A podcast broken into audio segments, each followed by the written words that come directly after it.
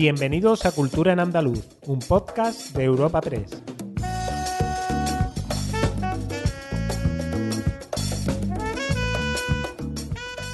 Os damos la bienvenida a Cultura en Andaluz, el podcast de Europa Press Andalucía en el que presentamos las novedades culturales más destacadas de la semana y que en esta ocasión lo publicamos un poquitín antes con motivo de la Semana Santa. Soy Noelia Ruiz y al otro lado del micrófono tengo a mi compañera Esther Falero. Hola Esther. Hola Noelia, eh, esta semana nuestro podcast incluye además otras novedades. Esta vez invitamos a nuestros oyentes a escuchar la entrevista con la escritora y periodista María Alcantarilla, quien nos presenta su libro El cielo de abajo, la escritura del cuerpo en 13 poetas hispanoamericanas. Además, os recomendamos quedaros hasta después de la misma, ya que tenemos una noticia muy importante que anunciaros, ni más ni menos que el primer sorteo de Cultura en Andaluz, en colaboración con la Fundación José Manuel Lara. Alcantarilla, una de las voces más poderosas y singulares de su generación, es la encargada de abrir este año la colección Vandalia de Poesía con esta antología, una selección que recoge y difunde la obra de autoras poco conocidas en España. El cielo de abajo ofrece un mapa alternativo de la poesía femenina hispanoamericana, que se ha propuesto repensar la noción de cuerpo-objeto que le ha sido tradicionalmente asignada. Escuchamos la entrevista a María Alcantarilla. Bienvenida, ¿qué tal? Buenos días. Gracias. Eh, ante todo, María, bienvenida a esta primera entrevista de nuestro podcast Cultura en Andaluz para presentar tu antología El cielo de abajo, la escritura del cuerpo en 13 poetas hispanoamericanas. Muchas gracias. quería, bueno, lo primero que quería preguntarte era eh, por qué autoras hispanoamericanas y por qué estas autoras, ¿no? En cierta medida poco conocidas, o no sé si se puede decir que olvidadas, pero por lo menos poco conocidas, ¿no? Como pueden ser, bueno, pues la panameña Diana Morán, la mexicana Esther Seligson, la venezolana Hanni Osot, son nombres desconocidos, ¿no? Para, para, para la mayoría de los lectores. Sí, a mí Hispanoamérica siempre me ha interesado, tanto poética como es el caso, como narrativamente por diferentes motivos. Eh, primero por la manera en la que ellas y ellos vuelcan su imaginario en los textos, a mí me parece de forma mucho más orgánica y, viva y cercana a una línea de pensamiento que zigzaguea que a una sencilla línea recta como, como habitualmente hacemos por esta parte del mundo. También me interesaba mucho Hispanoamérica por su forma periférica de abordar los temas. ¿no? Dejándonos a nosotros como lectores muchísimo margen interpretativo, ¿no? Ellos desgranan y diseminan esos temas y nos lo abordan de manera directa. Y esa forma de hacer literatura a mí me interesa hace años y de forma personal, eh, pues muy viva. ¿Se puede decir más orgánica, más humana quizás? Eh, sí, más cercano al humano, ¿no? a lo que es el propio cuerpo, ya que está articulado todo en, torno al cuerpo, en torno a la manera en la que nosotros pensamos, por ejemplo, ¿no? que no lo hacemos habitualmente en línea recta. ¿no? Cuando estamos con nuestro monólogo interior hablando con nosotros mismos, habitualmente no llevamos un orden lógico, ¿no? sino que saltamos de una cosa a otra y es un poco pues, representación de cómo funciona también nuestro cuerpo y la propia naturaleza. Ajá. ¿Y por qué estas autoras en concreto? O sea, son 13 autoras que entiendo que habrás tenido que elegir eh, bueno, en tu búsqueda habrás elegido estas por algún motivo y además abarcan casi, casi un siglo, ¿no? Eh, son de, tiempos variados, ¿no? Eso es, en principio cuando comencé a trabajar sobre esta idea, pues eran muchísimas más, ¿no? Pero como, como ya sabes, todo se vertebra en torno al concepto de cuerpo, más allá de la fisicidad, y entonces tuve que ir pues eso, eliminando, si el, si el grueso del montante en principio eran como 50 autoras, porque Hispanoamérica ya sabemos que es amplísima, pues tuve que ir reduciendo poco a poco de manera que sí fuese representativa de, la tesis que yo defiendo dentro de en la, en la introducción, ¿no? Y finalmente quedó este número que es un poco extraño, que es el 13, pero me pareció que eran las que realmente pues representaban de forma, de forma viva y un poco más directa lo que yo pretendía explicar y pretendo explicar en el prólogo. Ah.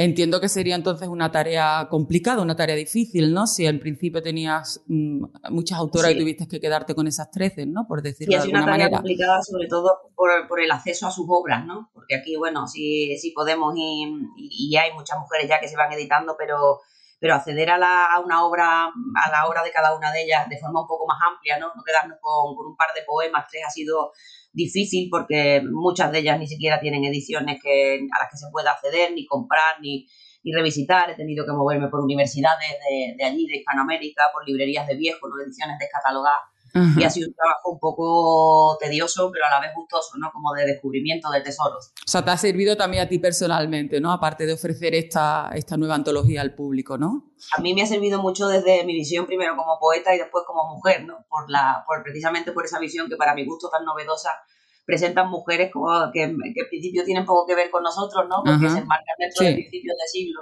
Y sin embargo tienen un discurso que es absolutamente actual, ¿no? Y entonces me han enseñado muchísimas cosas. Ajá. ¿Y qué, qué destacarías, María, de, no sé, de todas a lo mejor, pero alguna de ellas que destacarías? Yo de casi todas de ellas, por no hacer ninguna comparativa, destaco la libertad, ¿no? a veces aquí no nos permitimos. La libertad temática, la libertad formal, eh, la manera de enfrentarse a sus propios miedos sin demasiados eh, tabúes, ¿no? Como utilizamos también aquí, al menos en España, su, la manera de manejar su propia libertad y, su, volcar su identidad, ¿no? Eh, tan femenina. A mí eso es lo que me ha sorprendido de forma más viva. Es decir, me, me ha enseñado muchísimas cosas a mí también, ¿no? A desvestirme en cierta manera en las cosas que hago y a no tener tantos miedos como arrastramos. O sea, que son mujeres, las ha elegido también por su valentía, no son mujeres valientes por la época. A mí no, sé si ellas eran conscientes, pero a mí de su valentía, ¿no? Exacto. Exacto.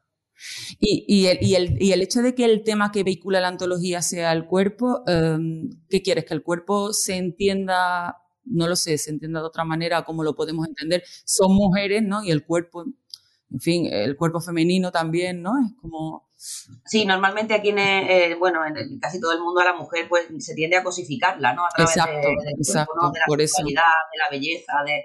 Bueno, y tenemos el lastre, ¿no? De la edad, de la, de la forma física, ¿no? Y a mí me interesaba dar un paso más allá a, través de este vehículo que es nuestro primer canal de comunicación, el cuerpo, y entenderlo como algo más allá que va de lo, del, más allá de, la, de, lo, de lo físico, ¿no? De la apariencia, sino el cuerpo como, como canal de comunicación primero entre lo que sentimos y lo que, lo que expresamos a través de él, ¿no?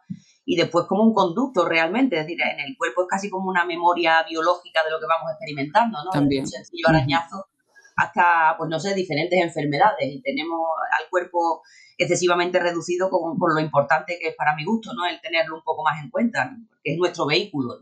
Ajá. Acompañas también al libro con fotografías tuyas, en tu otra faceta también de fotógrafa. Eh, ¿Cómo llegas a estas imágenes? Eh, pues mira, en primer lugar le agradezco infinito que, la editorial me permitiese meter este cuadernillo porque yo habitualmente trabajo mucho con, imágenes, ¿no? Y en la poesía, o yo entiendo la poesía como una concatenación de imágenes, ¿no? Y me interesa abrir puertas también interpretativas al lector de manera que uno un lector poco avezado que no haya leído mucha poesía pueda también entrar en el imaginario de estas mujeres a través de la imagen, ¿no?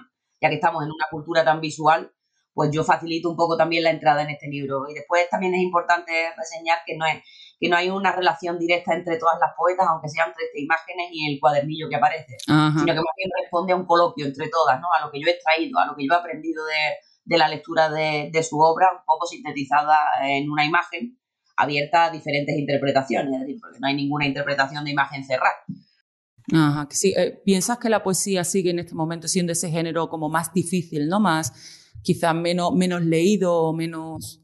Sí, me lo parece. Hace tiempo me lo sigue pareciendo porque creo que deberíamos meterle un poco de músculo en el plano de la pedagogía eh, desde el colegio, ¿no? A, eh, intentar llevar a cabo otras maneras de enseñar esto de, de, la poesía, porque a mí me parece un mundo, ¿no? Primero por la cantidad de interpretaciones que tiene cualquier poema, que podríamos utilizarlo casi como un juego para los niños. Y sin embargo no nos lo enseñan de esta forma, ¿no? Nos llevan hacia ciertos contextos que nos resultan absolutamente ajenos, por ejemplo, toda la poesía clásica, ¿no? Que a un chaval de 14 o 15 años o 12 creo que le interesa más bien poco, ¿no? Y creo que estaría bien que revisitásemos la, la, la, forma en la que nosotros enseñamos poesía, porque después pasa esto, ¿no? Que la poesía es el género menos vendido, ¿no? Porque no se comprende. ¿Y por qué crees que pasa esto? decir, esto es una reivindicación, no de ahora, es una reivindicación constante, ¿no? También por parte de, los propios poetas, ¿no?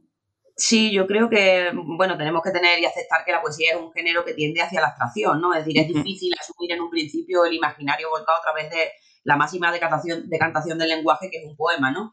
Pero a mí me parece que deberíamos acercarnos a ella a través del juego, ¿no? Del, a veces en el, en el colegio no nos dan los significados cerrados, ¿no? Nos dicen, este poema significa tal cosa, ¿no? Y la pregunta es ¿por qué? Si a mí me está hablando de otra manera este poeta, ¿no? Me está diciendo, pues según mi momento vital, ¿no? Mis relaciones o mi, o mi mundo, eh, eh, voy a entender al poeta de otra forma, ¿no? yo creo que esa manera en la que nos cierran los significados es tediosa y es aburrida. entonces no, no creo que nadie, a nadie le apetezca entrar a, a, desmontar todo esto que nos cuentan ¿no? desde el colegio. Y, yo creo que estaría bien eso, el dejar que un poco se, interprete libremente y se navegue por, por los mundos de, de, cualquier mujer o hombre que hace poesía, porque me parece que es un juego muy bonito, el, el, intentar desentrañar ¿no? y vernos reflejados en esos poemas. Ajá, y precisamente en este contexto, ¿cómo, ¿cómo recomendarías acercarte a esta antología? ¿Cómo le recomendarías al lector ¿no? que se aproximase? Pues mira, yo le, le, le, animaría primero porque se va a encontrar con una forma de hacer poesía que seguramente le va a resultar eh, diferente a lo que nosotros hemos leído habitualmente. Es mucho más, eh, atiende mucho, por ejemplo, mucho más a los sonidos, ¿no? A la cadencia oracional. Como el flautista de Amelie, no, nos lleva. No entiendo yeah. exactamente qué me está queriendo decir, pero sonoramente me lleva. Y porque después hay muchos imaginarios diferentes y podemos entender un poco también toda la cultura hispanoamericana a través de, de diferentes microhistorias, ¿no? Algunas de ellas además son muy narrativas, ¿no? como, como por ejemplo la, bueno, muchas de ellas son muy narrativas, no quiero señalar a ninguna. Es decir, que no se van a encontrar grandes dificultades en, en alguna de estas poetas y yo animo vivamente a que además jueguen con el cuadernillo de fotografías y con los textos que hay dentro a entender de otra manera las propuestas estilísticas de estas mujeres. Ajá. Y quería preguntarte también, María, de la actualidad que te preocupa, ¿cómo expresarías eh, a través de la poesía todo lo que nos rodea? ¿no? Estamos en, llevamos un año bastante difícil eh, con la pandemia. Eh, no sé qué te, qué te, cómo, cómo expresarías todo lo que está, todo lo que está pasando. Pues a mí me preocupa, mmm, más allá un poco del, del, del, que evidentemente todos estamos en ellos, ¿no? En esta pandemia, lo que sí. me preocupa es la indolencia a la que estamos tendiendo, ¿no? Uh -huh. El hecho de volvernos un poco anempáticos, ¿no? Por esta cerrazón que, y estos miedos, ¿no? Que, que bueno, que nos llegan de, de, todos sitios, ¿no? Eh, vivimos, hemos vivido un año, el año del miedo, ¿no? Y, pero yo creo que no nos, de, no nos debemos dejar llevar por esa, por esa emoción que además es tan poderosa, ¿no? Mucho más poderosa que la alegría.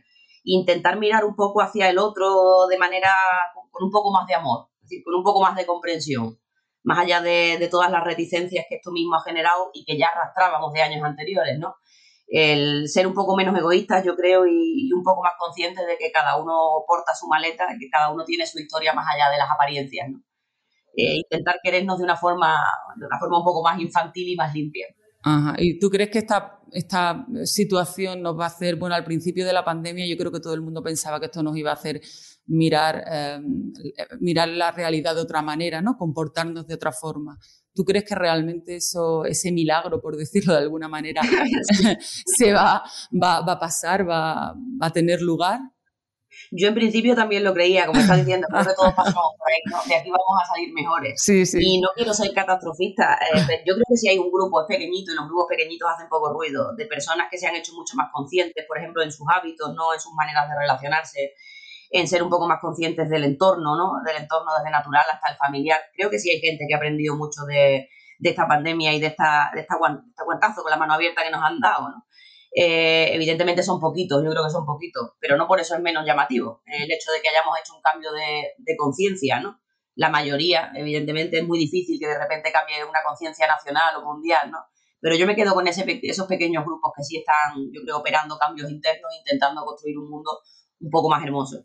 Ajá, muy bien. Bueno, María, pues te pediría para, para acabar esta charla que nos leyeses uno de los poemas de El cielo de abajo, que es una antología uh -huh. editada por la Fundación José Manuel Lara eh, dentro de su colección Vandalia, que no lo, no lo he comentado antes tampoco. Entonces, bueno, no sé, nos gustaría escuchar escucharte, ¿no? Con recitarnos uno de, la, pues mira, de los si te poemas. parece bien, leo un poema que es cortito de la venezolana Annie Oso, que abre la antología y que se llama Melancolía de un sabio. Perfecto.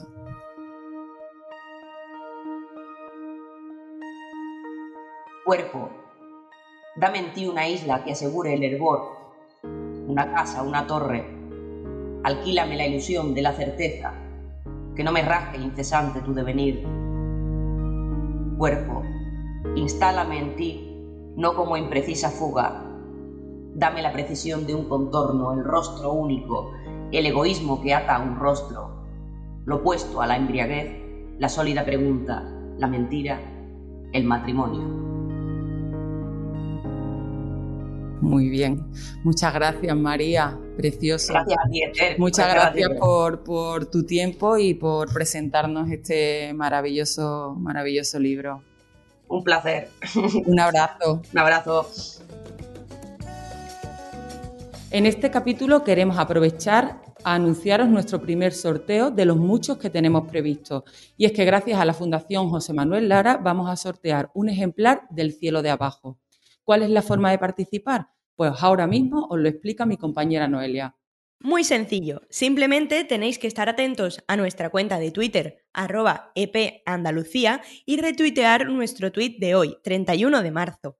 Además, debéis seguir nuestra cuenta, arroba EP Andalucía, y la de la Fundación José Manuel Lara, arroba Fundación JM Lara. Tan sencillo como eso. De entre todos los que cumpláis estos requisitos, de aquí al 7 de abril, es decir, dentro de una semana, sortearemos este título, El cielo de abajo. El sorteo tiene limitación nacional y no podrán, por lo tanto, optar al premio cuentas de fuera de nuestro país. Agenda semanal de cultura en andaluz.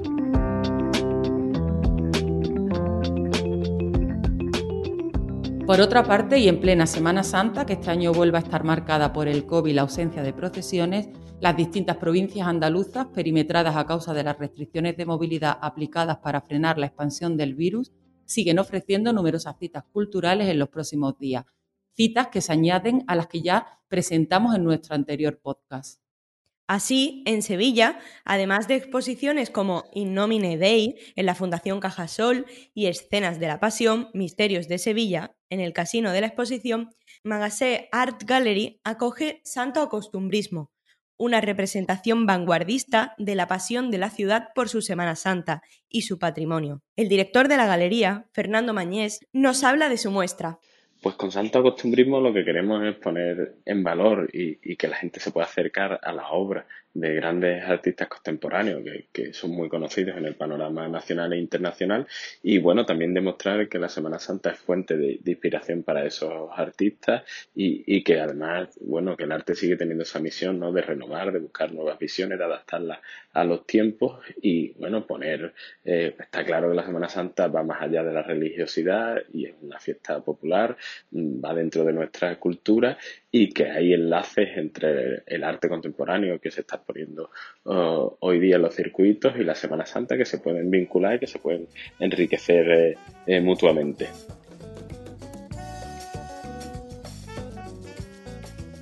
Otras exposiciones en la capital andaluza que se pueden ver estos días son Sebastián Santos, El Genio, que está eh, abierta en la Casa de la Provincia de la Diputación, Imparadisum en el Antiquarium sobre el patrimonio musical o la exposición Semana Santa de la Memoria a través de fotografías en gran formato que se exponen en diversas calles del centro. Además, los más pequeños pueden disfrutar de Vive Park, un centenar de atracciones en la calle del infierno del recinto ferial con horario de 12 a 22 y 30 horas. Y los cantores de Hispali ofrecen su espectáculo Semana Santa, Pasión y Esperanza en el Teatro de la Isla de la Cartuja. En Granada, además de poder disfrutar estos días del conjunto monumental de la Alhambra, el museo organiza una programación especial y gratuita los días 3 y 4 de abril. Se trata de un recorrido guiado que se titula Conoce el Museo de la Alhambra y que va a permitir a los más pequeños descubrir las piezas más emblemáticas y posteriormente dibujarlas. Por su parte, el jueves y viernes santo, el Parque de la Ciencia tendrá abierto el programa Orión el Cazador y el Escorpión en su planetario, y el Palacio de la Madraza mantiene la denominada Periferias de Eli García. En Huelva, la Casa Colón acoge hasta el domingo de resurrección la exposición Sentir Cofrade, Arte y Semana Santa, que puede visitarse entre las 5 y las 8 y media de la tarde. Se centra en las pinturas que han servido de base a los carteles de la Semana Santa de diferentes ediciones, desde el año 1949 hasta nuestros días y se completa con otras pinturas con las que se han elaborado carteles para ilustrar efemérides o momentos importantes de las diferentes cofradías, así como con algunos enseres significativos de hermandades que los han cedido para esta ocasión. Escuchamos al alcalde de Huelva, Gabriel Cruz. comentando porque también nos va a permitir acercarnos a lo que conocimos en su día como un cartel y hoy vamos a percibir como obras de arte. Yo recomiendo a, todos los que les gusten las artes, que tengan sensibilidad en ese sentido y por supuesto a todos los cofrades que vengan, que lo vean, que lo que nos pareció, la impresión que nos causó en un momento como cartel, hoy apreciamos en toda su grandeza y con toda su fuerza la obra de arte y la magnitud de la colección de obras de arte que tiene Huelva gracias al Consejo de Hermandades de, nuestra Semana Santa. Por lo tanto, es una oportunidad única. En Almería, la Diputación y el grupo de fotógrafos cofrades Focoal han puesto a disposición de todos los ciudadanos una colección de 159 fotografías históricas de la Semana Santa en la provincia, que se pueden contemplar en la Galería Alfareros hasta el Domingo de Resurrección. Incluye instantáneas que datan entre 1870 y 1990 y una obra de Ramón Guijo, de su colección privada, con 40 imágenes en blanco y negro. Además, la nao Victoria abre sus cubiertas al público en el ejido durante toda esta Semana Santa. En Córdoba, la Junta de Andalucía ha programado una serie de visitas guiadas a la ciudad califal de Medina Zara en concreto entre el jueves y el domingo. Se realizarán directamente desde el propio yacimiento y tendrán lugar en dos turnos, el primero a las diez y media y el segundo a las doce. El plazo de inscripción está abierto desde el pasado lunes. La delegada de Cultura de la Junta en Córdoba, Cristina Casanueva, pone en valor esta iniciativa. En esta Semana Santa diferente para todos y en la que la movilidad está restringida a la provincia, eh, aparte de la oferta cultural que ya ofrecemos normalmente de apertura de los espacios más emblemáticos, museos y también yacimientos arqueológicos como el de Medina Zara, queríamos ampliar esa oferta cultural dándole un plus, en este caso de jueves a domingo, eh, realizando una visita guiada en grupos reducidos en los cuales pues, explicar un poquito más de, de, ese yacimiento tan importante que es patrimonio de la humanidad, que es Medina Zara y que tiene Además, el Cabildo Catedral de Córdoba ha reabierto para las visitas turísticas la mezquita catedral durante la Semana Santa. El acceso al monumento, que estaba cerrado para el turismo desde el pasado 19 de enero, será gratuito para los cordobeses nacidos o residentes en la provincia, previa retirada de su invitación. Escuchamos al deán presidente del Cabildo Catedral de Córdoba, Manuel Pérez Moya, hablando de esta reapertura. El Cabildo de la Catedral de Córdoba después de una sesión capitular que tuvimos, hemos tomado la decisión con sentido de responsabilidad de abrir de nuevo el monumento a todos los cordobeses y a aquellas personas que se acerquen y puedan contemplarlo. Esta decisión eh, ha sido motivada sobre todo pensando en el bien de la cordobesa y también en el bien de todo lo que es la zona del casco histórico, que ahora mismo pues está desolada y realmente eh, nos mueve a todos a ver si podemos ir poquito a poco ya volviendo a la normalidad y vamos por ese camino. Todos aquellos que quieran saber pues, más detenidamente los horarios y cómo poder eh, entrar, pues se lo encontrarán en la página propia de la Mezquita Catedral y teniendo acceso ahí.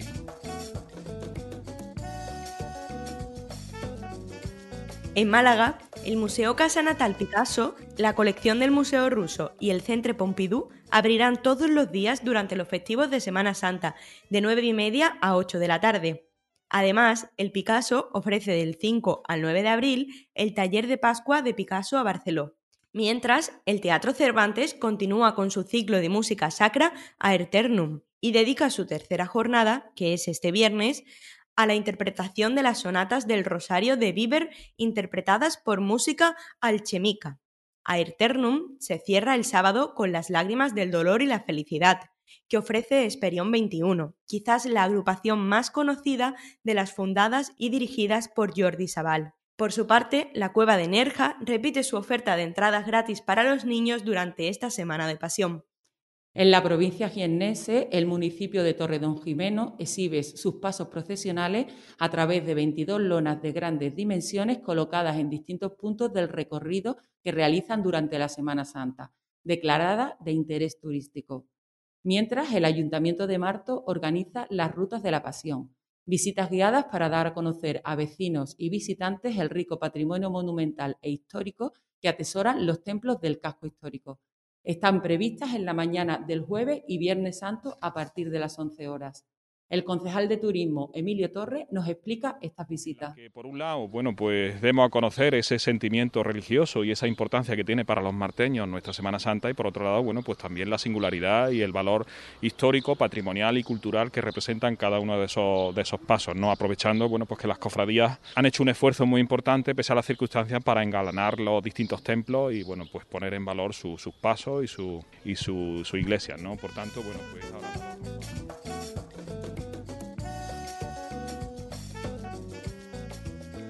Por último, en Cádiz, durante estos días de Semana Santa se pueden visitar espacios como el Museo de las Cortes de Cádiz, el Museo Provincial, el Castillo de Santa Catalina, los mercados municipales, el Yacimiento Arqueológico Gadir o el Centro de Interpretación del Teatro Romano. Y entre las exposiciones están abiertas Arte Urbano en el Centro Unicaja de Cultura, Una Historia de Fe en el Museo de Cádiz y también en la Fundación Cajasol, y Cine QAnon en la Sala Rivadavia o La Pasión en la Calle, eh, que se encuentra en el Mercado Central. Disfrutad, os recordamos que cada jueves os ofrecemos una nueva entrega de Cultura en Andaluz.